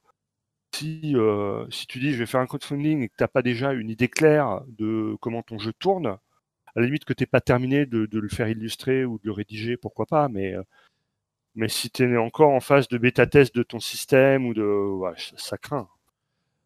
Ouais, moi, je sais que autant je suis très très loin d'avoir euh, d'être à une étape de pour pouvoir faire un crowdfunding sur euh, la fin dont je parlais tout à l'heure. Euh, autant je pourrais faire des parties assez facilement. Quoi. J'en ai déjà fait d'ailleurs, mais pas en actual play. Et, et je parle pas de la version solo, hein, je parle de la, version en groupe, etc., complète. Tu vois, parce que moi je trouve ça plus honnête de tu rencontres quelqu'un, il te fait jouer, et il te dit voilà, alors attention, euh, le code funding il sort dans six mois, telle date, si vous avez aimé, euh, tu vois, ou euh, il va il va faire des démonstrations de parties sur des sur des podcasts un peu un peu connus, etc., etc. Et tu vois vraiment ce que donnent les parties, même si tu joues pas forcément avec le mec. Eh ben, je trouve je trouve que c'est un, un petit peu garde un garde-fou à cette problématique de qualité dont on parlait. Mmh. Oui, ouais, c'est intéressant. Parce que là, aujourd'hui, ben, euh, souvent sur les crowdfunding, euh, tu prends du bon marketing pleine poire, mais. Euh, ouais, mais c'est la vitrine, quoi, hein, et basta. Hein. Ouais, tu peux pas, tu peux pas embarquer le, le jeu pour faire un tour, quoi. Enfin voilà. Alors après, qu'est-ce qu'on pourrait améliorer Et toi, qu'est-ce que tu penses qu'on pourrait améliorer si on faisait des crowdfunding Qu'est-ce qui, qu'est-ce qui pourrait être un, peu novateur ou moi, j'aimerais. alors, je vais déjà citer un truc que disait Ilan avant que j'oublie. Euh, il, nous disait que lui, ce qu'il aimerait voir, c'est plus de communication une fois que le financement est terminé. Et eh ouais. Voilà. Donc avoir un vrai suivi derrière, quoi. Et pas, et pas juste, euh, voilà, on a pris votre pognon, maintenant euh, on vous recontacte quand on a terminé. Alors moi, il y a un mec qui le fait, un mec que je suis, ben, Scott Taylor, qui a sorti les campagnes Love Keep. Euh, il a toute une communauté euh, tous les mois. Alors, il, il, fait aussi des micro Kickstarter un peu tout le temps, mais il donne toujours des goodies sur les trucs qu'il a sortis avant. Tu vois, sa toute première campagne, il vient de sortir 10-12 euh, pages en disant voilà des, des side quests que vous pouvez rajouter. et, et, une fois que tu es dans son petit monde, il gère toute une communauté où, où il fait vivre régulièrement le truc. quoi et, même sur mmh des, euh, des produits passés euh, sur lesquels il revient, où il sort deux, trois trucs dessus, etc. Mais c'est le seul qui le fait à ma connaissance. Hein. Il y en a peut-être non, il y en a plein d'autres. Euh, en fait, notamment sur Kickstarter, etc., le, la règle, c'est à peu près d'avoir un message de mise à jour par mois. Quoi. Mais bon, voilà. Erel qui rajoute juste le respect des délais, ça serait magique. Ouais, ouais, je suis bien d'accord. Ouais. Bah, ça, ça, on en a parlé, RL, tu vois, c'est un, un, effet de hype, quoi. C'est-à-dire que si tu es à fond sur un jeu, tu as vraiment envie de l'avoir, de le jouer, de le faire jouer, etc. Et qu'il arrive dans ta boîte aux lettres trois ans plus tard, euh, c'est un peu mort. Hein. Mais bon, au moins, au moins, il t'arrive quoi. Moi, il t'arrive, il t'arrive. Non, non, mais il y a. Généralement, il t'arrive quoi. Il y a un certain nombre de gens qui le font, euh, mais c'est vrai qu'il y en a d'autres euh, qui, qui, laissent un peu tomber. qu'est-ce que qu'est-ce que je verrais comme bonne pratique?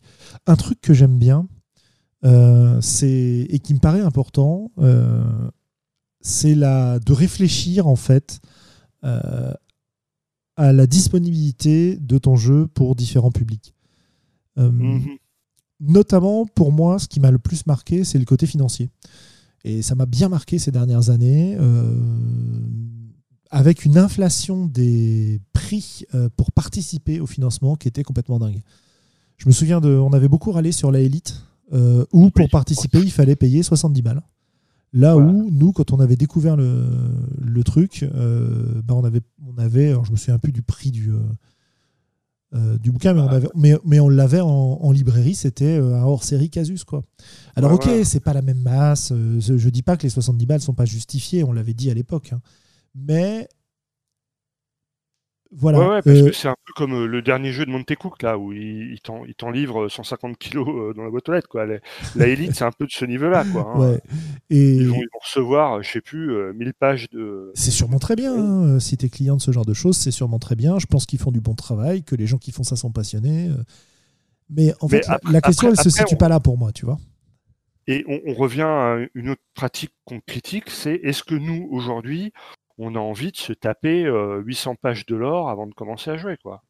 Oui, voilà. mais ça, c'est encore, autre chose. Euh, en fait, moi, ma réflexion, elle va sur le fait que, comment dire, c'est une question de sobriété un petit peu. Euh, en financement participatif, on sait qu'on va attirer des gens qui ont du pouvoir d'achat, hein, parce que les, les rôlistes. Euh, les rôlistes comme nous, un peu plus âgés, ont un peu plus de pognon que ce qu'ils en avaient à leur adolescence, on va dire ça comme ça. Hein qu'on va attirer des gens qui ont même beaucoup d'argent, et donc ça pousse à faire des, ça pousse à, à faire des bouquins qui sont une, comment dire, qui coûtent extrêmement cher à produire, pas euh, à imprimer, hein, mais à fabriquer, et pour lesquels on n'arrive pas, tellement c'est cher, à payer correctement les gens qui y participent.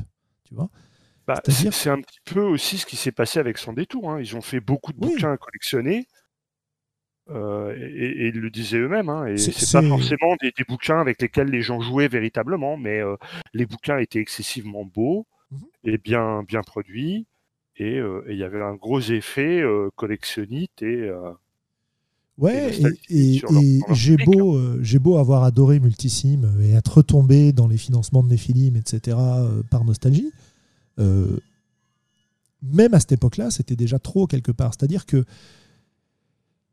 euh, le fait de, faire des produits tellement qualitatifs qui deviennent très chers, euh, alors qu'ils sont vendus moins cher que ce qui devrait l'être, parce que euh, pour, des, raisons notamment d'économie d'échelle, etc., parce qu'on produit pas tellement d'exemplaires, ça m'ennuie que qu'on ne fasse pas des versions plus simples, plus accessibles pour tout le monde, tu vois. Euh, alors oui, il y a des jeux plus simples, plus accessibles pour tout le monde, ça je suis parfaitement d'accord. Et c'est pas un problème qui est à la fois des jeux qui soient entre guillemets des jeux pour tout le monde et puis quelques jeux qui soient peut-être des jeux de luxe, tu vois. Euh, la société marche comme ça, je veux dire. Hein. on peut le déplorer, on peut l'applaudir, mais en tout cas c'est comme ça que ça marche. Euh, tu vois, tu peux t'acheter une voiture d'occasion ou tu peux t'acheter une super Tesla, je sais pas quoi, hyper chère. Bon. Mais j'ai toujours un pincement au cœur en JDR en me disant c'est un passe-temps fantastique. C'est dommage d'en priver des gens et de priver des gens d'accès à certains jeux parce qu'ils ne peuvent pas payer autant ou qu'ils ne veulent pas payer autant. Et que on pourrait, et là je rejoins ce que tu disais, on pourrait certainement avoir la même expérience de jeu, ou en tout cas une expérience de jeu très semblable, à des coûts beaucoup moins chers. Et en fait, si tu y réfléchis, avant le financement participatif, on était dans un modèle qui marchait peut-être un petit peu mieux euh, de ce point de vue-là, hein. euh, parce que les gammes se développaient sur le temps au lieu de tout sortir d'un coup. J'ai une quantité de bouquins White Wolf chez moi, de vampires, de machins, de trucs. Si j'avais dû les acheter d'un coup, jamais j'aurais pu les acheter d'un coup. Mais ils sont pas tous d'une qualité. Euh, et ils sont pas tous d'une qualité folle. Et j'ai toujours été très content en les achetant, mais j'ai pu les acheter petit à petit parce qu'ils sortaient petit à petit et j'avais pas besoin de mettre une mise de départ complètement dingue. Si je reprends l'exemple de la Elite, alors je, j'ai des vagues souvenirs, hein, j'ai pas regardé, peut-être que je dis des mm. conneries, on me, on me, comment dire, on me corrigera peut-être, mais moi j'aimerais bien voir des financements où on peut, et il y en a quelques-uns qui marchent comme ça, hein, où on peut acheter la base et où on n'a pas une incitation trop forte à payer toute la gamme d'un coup. Incitation trop forte, que ce soit parce qu'on aura du mal à trouver les bouquins plus tard, ou parce que quand tu veux acheter juste le truc de base, bah, tu as le droit à aucun des bonus. Donc tu te dis, merde, si ça marche bien, bah, j'ai quand même envie d'avoir les bonus, même si je m'en sers pas. Euh, donc je vais mettre plus cher, etc. Enfin, tu vois, c'est. Mais encore une fois, tout est fait pour te faire mettre plus cher, évidemment. Et là, je, te rejoins parce que en plus, voilà, si on pouvait avoir une, critique positive encore pour le crowdfunding, c'est effectivement de, sortir une base pas trop chère sans essayer de la gaver de bonus. Et peut-être euh, 3, 4, 6 mois plus tard, de, faire une deuxième couche où tu apportes un peu plus, le temps que les gens aient digéré ta base, euh, où, tu utilises peut-être un petit peu sur ce que tu pourrais apporter en plus, et du coup peut-être faire vivre ton produit sur, sur plusieurs années avec un suivi. Euh, petit à petit, tu pourrais alimenter et construire une communauté aussi. Mais d'un autre côté. Oh, les gars, cassez votre petit cochon et on va vous livrer 1000 pages d'un coup, que vous n'arriverez jamais à digérer et à lire d'ailleurs. Ouais, ouais, mais c'est ça, ouais. C'est ce que dit. Euh, c'est ce que dit euh, Ilan, c'est aujourd'hui, euh, tu sors un bouquin et tu passes à une autre gamme. C'est de plus en plus rare, les super longues gammes, sauf pour les vieilleries. Ouais, je suis assez d'accord avec toi. Hein. Moi, ça me, c'est l'effet que ça me fait aussi c'est vrai qu'il y avait un côté super sympa. Là, je tombe dans la nostalgie, le vieux con et tout. Hein. mais il y avait quand même un, super, côté super sympa à guetter la sortie du prochain supplément pour ton jeu préféré. quoi.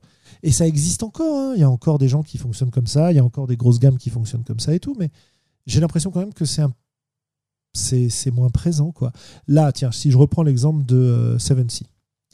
Euh, récemment, il y a, euh, je sais plus, une semaine, deux semaines, un truc comme ça, il y a le dernier supplément là qu'on attendait, les sociétés secrètes, je crois que c'est le dernier, je sais plus, qui est sorti là. Ça y est.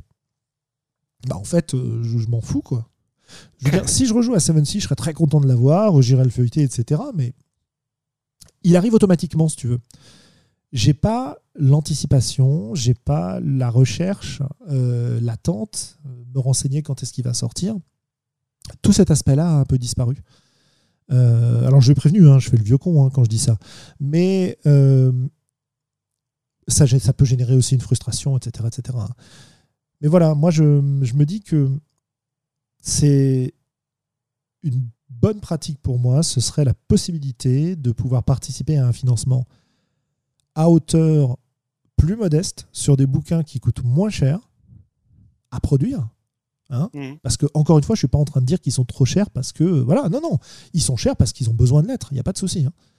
Euh, et derrière, euh, éventuellement, la possibilité de retrouver les bouquins plus tard, euh, au moment où j'ai envie de les acheter. Alors, comme je disais, il y a un certain nombre de financements qui le font, mais dans ces financements, j'ai l'impression que ces options-là sont pas mises en avant euh, et sont même un petit peu euh, mises en arrière par rapport à la participation grandiose euh, où tu casses ta tirelire, comme tu disais. Et je le comprends très bien du point de vue de l'éditeur ou du, de la personne qui mène le financement.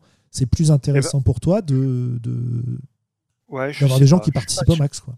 Oui, mais est-ce que c'est pas plus intéressant aussi d'avoir des gens qui participent dans la durée? Parce que aujourd'hui souvent avec le crowdfunding les, éditeurs arrivent à, fédérer une communauté autour d'un projet, ils t'en foutent plein la gueule, et après, ça retombe comme un soufflet. Alors que, effectivement, s'ils s'emballaient pas, il y aurait peut-être moyen de travailler dans la durée, de faire vivre une communauté dans la durée, et, euh, de produire dans la durée, et, du coup aussi d'étaler le financement sur le temps. Quoi. Et, ouais. Bah, c'est ce que fait, c'est ce que fait Johan Scipion hein, avec Sombre hein, quelque part. C'est ce qu'il a fait en tout cas ces dernières années, et c'est le, un des seuls exemples qui me vient en tête. Mais il y a quand même un, élément qui vient contre cette idée-là, c'est qu'il y a une, une, offre pléthorique aujourd'hui et qui renouvelée en permanence des jeux. Mais, mais c'est pour ça que la, la notion de construire une communauté, elle me semble importante aussi fédérer des gens autour d'un projet et le faire vivre et l'alimenter et euh, et pas juste euh, euh, avoir une bonne éjaculation faciale holistique et puis, euh, et puis on Merci pour l'image. Ouais, c'était mon quart d'heure poète. je, suis finalement assez content que tu sois resté chez toi ce soir. Bref, c'est ouais ouais ouais ouais non mais c'est ça, c'est l'intensité puis on passe à autre chose et puis on, binge les jeux quoi. Voilà, c'est du binge gaming quoi. ouais, alors j'avais un truc dans la tête, mais ça m'est sorti de la tête. Euh.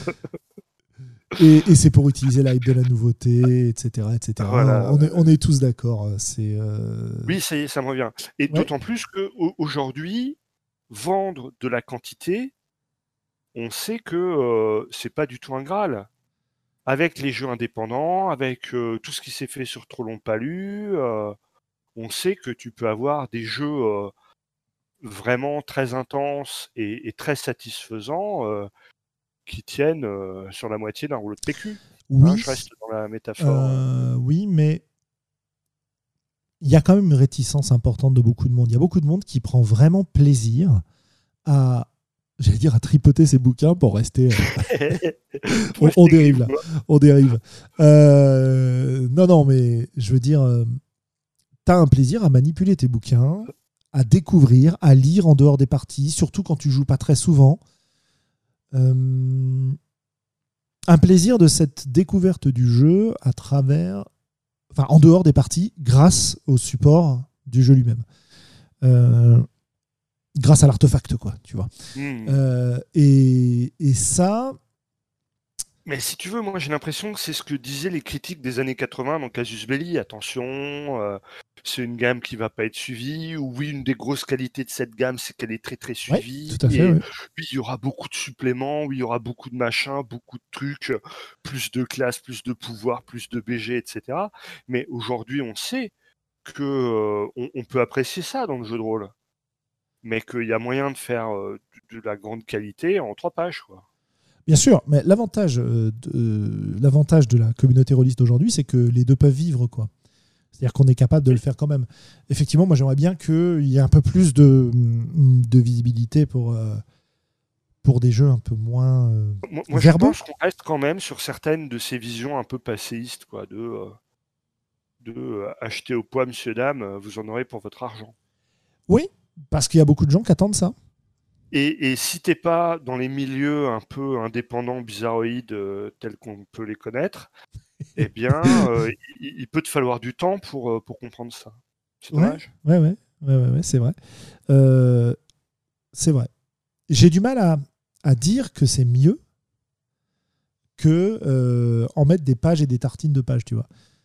moi, je préfère j'y prends plus d'intérêt, j'y prends plus de plaisir. J'ai, euh, franchement, je, trouve aujourd'hui euh, un bouquin rempli de, tables aléatoires bien fonctionnées, plus intéressant la plupart du temps que euh, des dizaines de pages d'explications historiques, etc. Tu vois même si j'avoue que dans les bouquins White Wolf dont je parlais tout à l'heure, il y en a quand même beaucoup, tu n'as quasiment pas de technique dedans, et où c'est un petit peu des essais sur des sujets qui touchent au jeu, et bah, j'avais un, vrai plaisir. Tu sais, comme tu peux prendre plaisir à lire euh, l'écologie du cube gélatineux, euh, voilà, euh, tous ces trucs-là, quoi. Des trucs qui sont pas des ressources directes pour le jeu, mais qui vont renforcer la solidité de ton image mentale, en fait.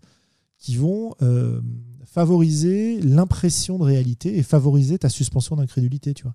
Tout ça, ça a, une, ça a un rôle. Mais effectivement, ça demande un investissement très particulier qui génère beaucoup de frustration parce qu'il ne faut pas, faut pas se cacher, faut pas se leurrer. La personne qui va utiliser euh, tous ces ouvrages pour faire ça, c'est quand même en majorité un meneur de jeu qui va le proposer à sa table euh, façon tradie, comme tu le disais tout à l'heure. Euh, la plupart du temps, les joueurs, ils vont pas lire tout ça. Et, si, tu, si toi, ton expérience, elle se fait avec White Wolf, moi, elle se fait avec les vieux produits TSR, donc Donjons et Dragons euh, première époque, où tu t'aperçois que tous les bons conseils euh, existent dans ces produits-là. On t'explique de laisser de la gentilité, euh, ne bridez pas vos joueurs, rebondissez, rebondissez sur ce qu'ils proposent, utilisez l'aléatoire mais ne vous enfermez pas. Tout ça, ça existe, mais c'est noyé dans, dans tout un verbiage une espèce de, de, fluff éditorial.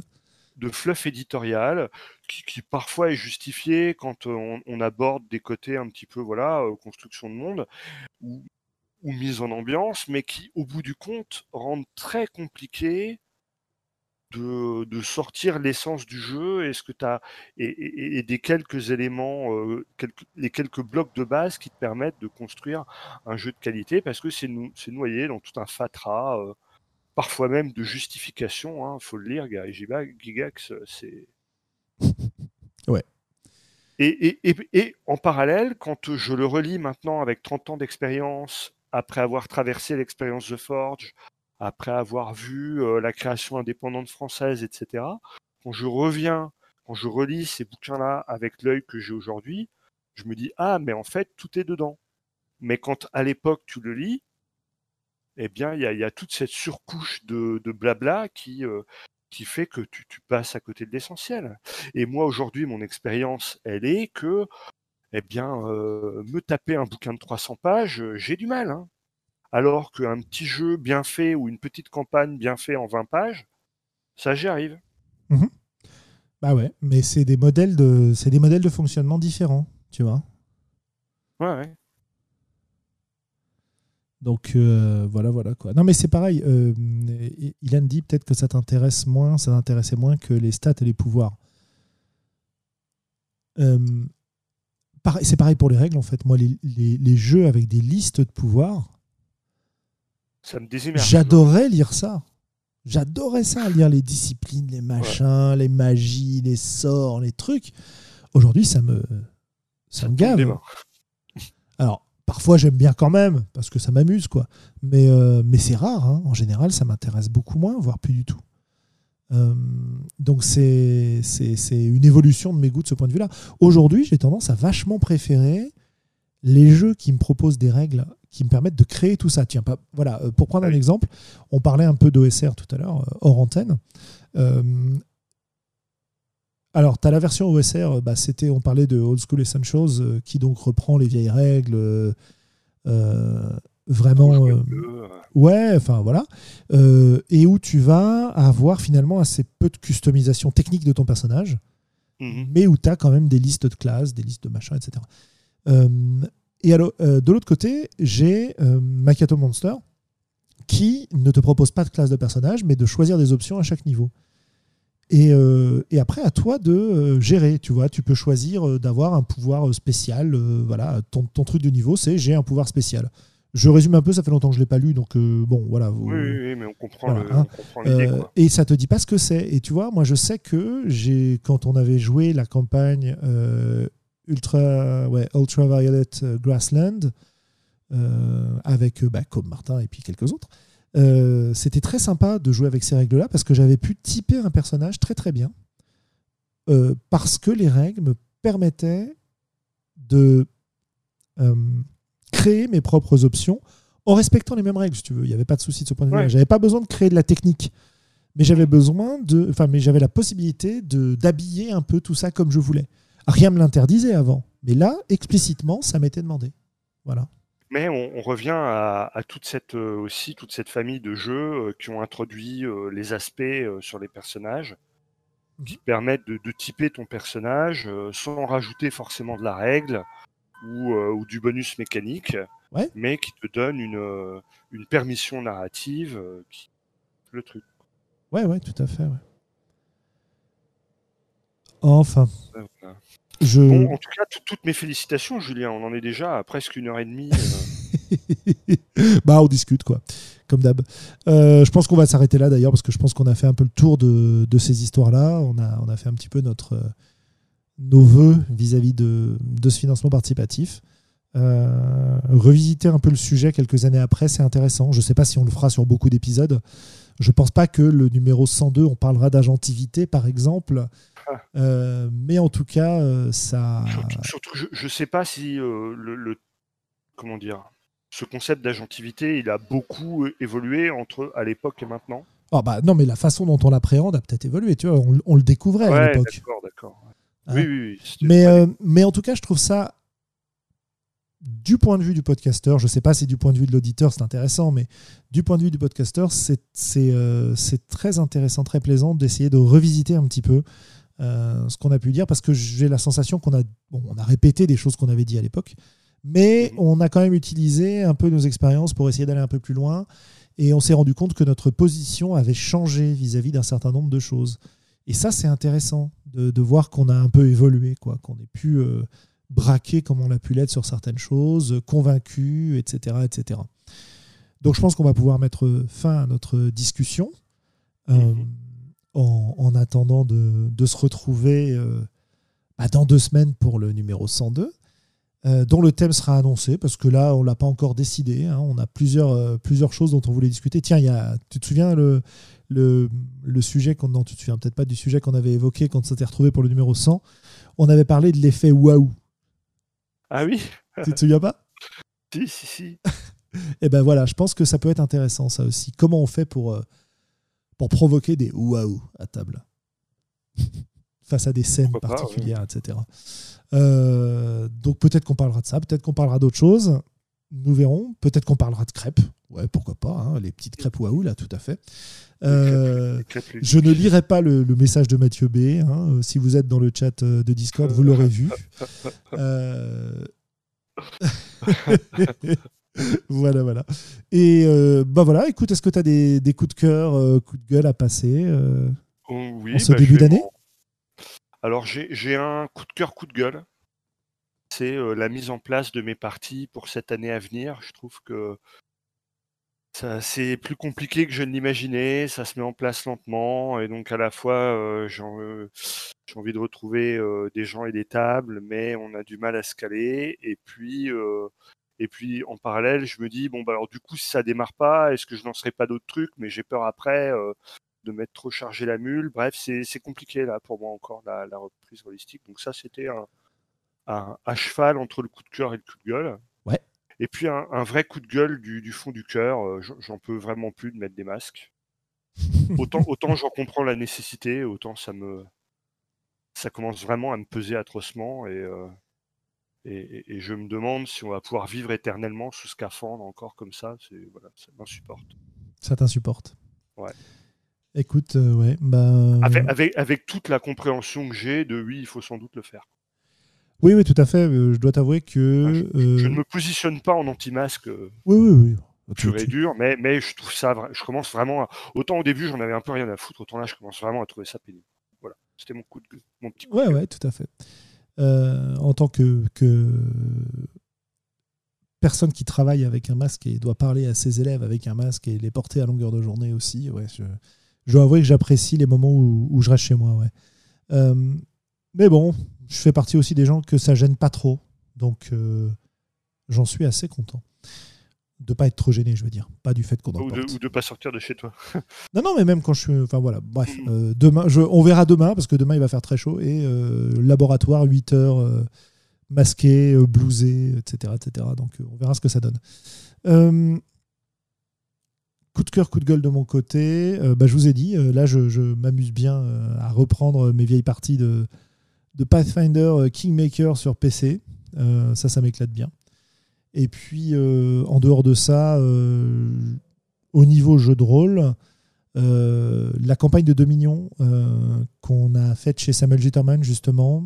Vous l'avez terminée? Non, normalement, on la termine demain. D'accord. Ce sera la dixième session. Donc, parfait pour une saison d'un jeu PBTA un peu long. Parce que tu vois, c'est pas un jeu sur lequel faire ça en six sessions, ça aurait bien marché. 10, mhm. ça me paraît bien. Donc, normalement, on finit demain. Donc euh, ça c'est mon, ouais, mon un de mes gros coups de cœur de, de cette début d'année et de cet été. Euh, vraiment très très agréable de se retrouver euh, dans le poste de meneur de jeu sur un jeu qui est peu exigeant du point de vue du meneur puisque c'est un jeu propulsé par l'Apocalypse avec une équipe de joueurs qui sont et de joueuses qui sont formidables. des persos hauts en couleur, des oppositions à l'intérieur de la partie qui sont euh, assez géniales. Et finalement, euh, bah, cet effet waouh, on en parlait au départ par rapport à certaines scènes qui ont eu lieu dans cette campagne-là. Et je dois avouer qu'un jeu qui te soutient suffisamment pour générer des scènes assez incroyables auxquelles on n'aurait pas cru si elles n'étaient pas justifiées par le système et par la fiction, je trouve ça génial. Quoi. Voilà. Donc c'est mon gros coup de cœur. Et puis coup de gueule, euh, pas, pas tellement plus euh, pour le moment.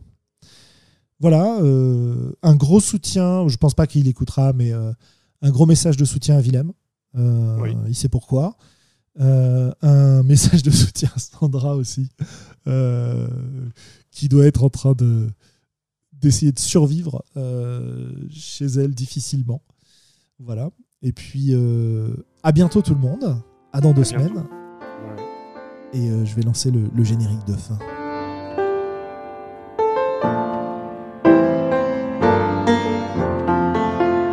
Peuple rôliste, tu viens d'écouter les voix d'Altarida. Si ce que tu as entendu t'a plu, n'hésite pas à nous laisser des commentaires sur le site, sur la chaîne YouTube, à nous rejoindre sur Facebook, sur Discord, bref sur l'ensemble des réseaux sociaux, et qui sait peut-être même un jour nous laisser des étoiles sur iTunes. Porte-toi bien, peuple rôliste. Et d'ici la prochaine émission, joue bien.